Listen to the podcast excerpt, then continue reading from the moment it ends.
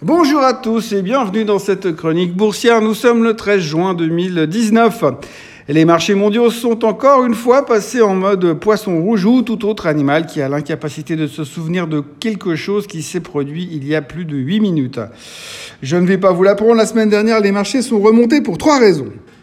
La première, c'est que Powell a laissé entendre à la finosphère un nouveau mot inventé ce matin qui pourrait rentrer dans le Larousse d'ici trois ans, signifiant monde merveilleux de la finance, mais en moins long. Donc Powell a laissé entendre à la finosphère qu'il pourrait éventuellement peut-être baisser les taux si Trump s'acharnait à planter l'économie en se battant avec la plupart de ses partenaires commerciaux. La raison suivante, c'est justement que Trump a déjà arrêté de se fâcher avec le Mexique depuis qu'il s'est rendu compte qu'une partie de ses balles de golf étaient fabriquées là-bas. Et la dernière raison, c'est que les chiffres de l'emploi étaient pourris et que du coup, ça nous ramenait au fait que Powell pourrait baisser les taux.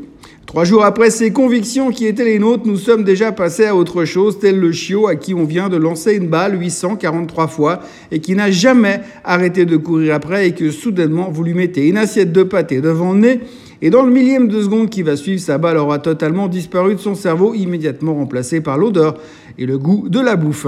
Pour l'investisseur, c'est pareil, dès que la distraction de, distraction de Powell et de l'éventualité d'une baisse des taux est sortie de son esprit monoproduit, et il est scientifiquement prouvé qu'un investisseur ne peut pas se souvenir de quoi que ce soit du passé après environ trois nuits, dépendant de ce qu'il a consommé entre deux. L'investisseur reprend en compte le premier sujet de stress qui lui passe sous la main, et là on reparle de tensions liées à la trédoire. Alors une tension liée à la trédoire, c'est un truc que l'on se réchauffe régulièrement et qui nous sert un peu d'exutoire au stress et de justification à nos peurs. C'est souvent lié utilisé par les médias quand ils ne savent plus quoi raconter pour justifier une baisse de 0,3% sur le marché. Oui, parce que ne vous méprenez pas en lisant la presse ce matin, si l'on a baissé hier, c'est que les tensions reprennent. Les gens sont terrifiés de voir arriver la guerre économique, la récession, et on a peur de devoir manger du rat à la place euh, du caviar à la louche. Et c'est ça que le marché a baissé de 0,2% sur le S&P 500, 0,38% sur le Nasdaq et 0,33% sur le DAX.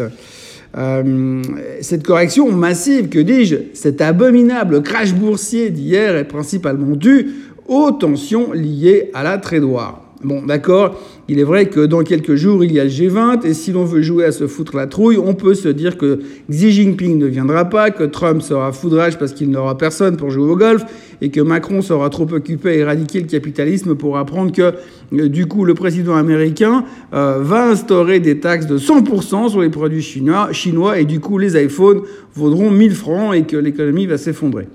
Ah oui, non, les iPhones valent euh, déjà à 1000 francs, me dit-on. Mais vous voyez ce que je veux dire. Et c'est pour ça, et uniquement pour ça, que le marché a baissé de 0,2% hier. On sent bien la peur et surtout l'oubli du fait que Powell pourrait baisser les taux. Bref, on a baissé et quand on ne sait pas quoi raconter, euh, les tensions liées à la trédoire ont le bon dos. Surtout dans un monde où le poisson rouge est le benchmark de la mémoire et que le chiot est notre référence en termes de concentration. Et je ne vous dis même pas ce que font l'ours et le taureau pendant ce temps-là. Dans tout ce qui est en train de se préparer et en ce moment, en ce moment le truc qui m'angoisse le plus, c'est l'or et le pétrole. Comprenez-moi bien, je veux croire que les marchés vont aller plus haut, battre des records encore et encore, et que Blanche-Neige et les sept nains se marieront et auront beaucoup d'enfants, et que les enfants joueront dans la saison 9 de Game of Thrones, et que c'est la Reine des Neiges 2 qui chantera libérée, délivrée à leur mariage. Mais quand je vois le comportement de l'or et du pétrole, j'ai un peu peur quand même. Pas peur de devoir manger du rat un jour, non, mais peur qu'il y ait tout de même un truc qui se trame quelque part dans les milieux autorisés où nous, on n'est pas, et qui font que l'on ne comprendra euh, qu'après. En effet, l'or refuse de baisser et il aurait dû commencer à le faire il y a une semaine déjà. Donc soit les Chinois ont une idée derrière la tête et ils font des stocks, soit il y a un truc de bizarre, surtout que pendant ce temps, le baril ne remonte pas dans les espoirs de relance économique suite à l'intervention de Powell. On devrait avoir, voir en tout cas, un rebond du baril. Et pourtant, rien, que dalle, des inventaires trop et une pression vaudeuse qui persiste. Si j'osais, je dirais qu'il y a quand même quelque chose qui ne joue pas quelque part. En ce qui concerne l'Asie, on est à nouveau franchement dans le rouge, mais la bonne nouvelle, c'est que l'on change un peu de sujet et que la baisse n'a rien à voir avec nos tensions liées à la trédoire à nous. Eux, ils se pètent la gueule parce que c'est la vraie guerre dans la rue à Hong Kong. Depuis deux jours, en effet, les 12 gilets jaunes qui restaient en France ont pris l'avion pour aller protester contre la perte d'une partie des droits civiques des citoyens locaux face à la loi chinoise. Autant vous dire que les tarifs douaniers actuellement, on s'en moque comme de notre premier poisson rouge à Hong Kong.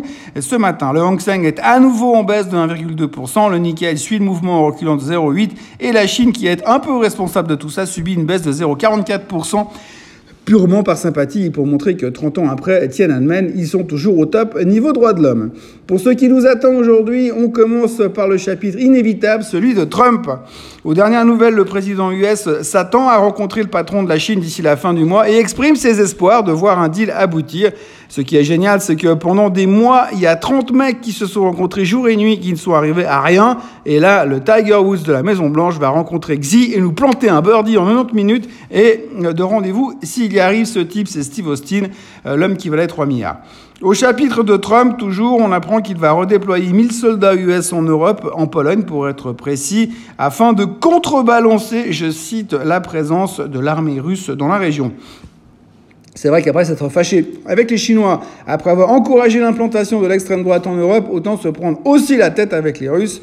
Plus on est de fous, plus on rit. Dans les sujets qui ne parlent pas de Trump, on notera que les bruits de couloir sont de plus en plus insistants. L'Europe serait au bord de blâmer l'Italie parce qu'ils ne respectent pas les lois européennes. Et selon d'autres rumeurs, l'Italie serait en train de leur préparer la traduction belge de Vafanculo. Euh, comme c'est bon d'être européen et comme ça fonctionne bien. Et quand je vois que la Suisse perd encore du temps à parler avec ce débile de Juncker, j'hallucine tout simplement. Et je rêve de n'être qu'un chiot qui rêverait d'être le chien de euh, Federer juste pour courir après après les balles. Toujours au sujet des bruits de couloir, la Chine devrait mettre en place toute une batterie de mesures économiques pour soutenir l'effort de guerre et l'économie en même temps. Euh, il paraît que le prix des pommes augmente dangereusement là-bas et que le gouvernement s'en émeut. Et pour une fois, c'est pas la faute de Tim Cook. On parle aussi de Trump, encore lui, qui envisage des sanctions économiques contre les pipelines russes. Tiens, il l'avait pas encore faite celle-là. En tous les cas, le jour où le reste du monde met une taxe douanière sur la connerie de Trump, la croissance économique du reste du monde sera assurée pour des siècles et des siècles.